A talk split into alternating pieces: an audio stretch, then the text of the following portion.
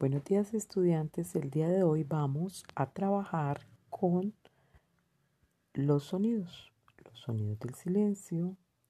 Sí, el silencio tiene sonidos.